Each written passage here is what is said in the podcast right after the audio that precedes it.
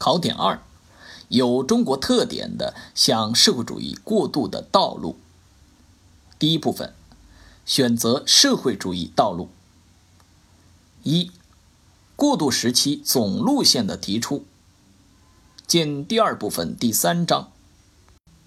二、实行社会主义改造的必要性和条件。第一点。社会主义性质的国营经济力量相对来说比较强大，它是实现国家工业化的主要基础。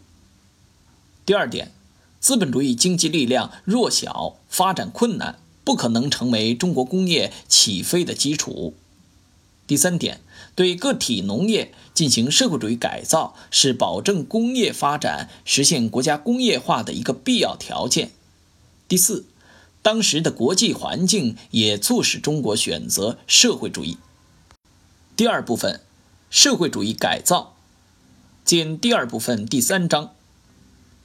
一、农业合作化；二、手工业合作化；三、对资本主义工商业赎买政策的实施。第三部分。社会主义基本制度在中国的全面确立及其意义。一九五六年社会主义改造的基本完成，表明我国已经完成了从新民主主义到社会主义的过渡，社会主义基本制度在中国得到了全面的确立。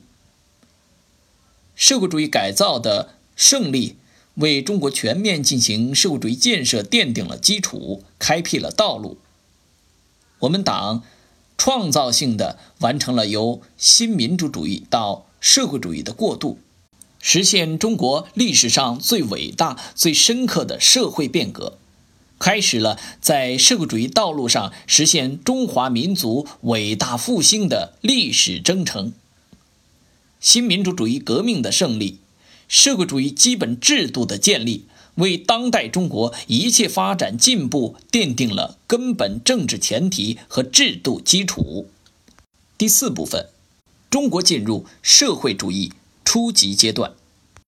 自1956年社会主义改造基本完成以后，中国进入社会主义，但就生产力发展水平来说，还远远落后于发达国家，这就决定了中国的社会主义。必须经历一个相当长的初级阶段，至少需要一百年。中国仍处于并将长期处于社会主义初级阶段，是中国的基本国情。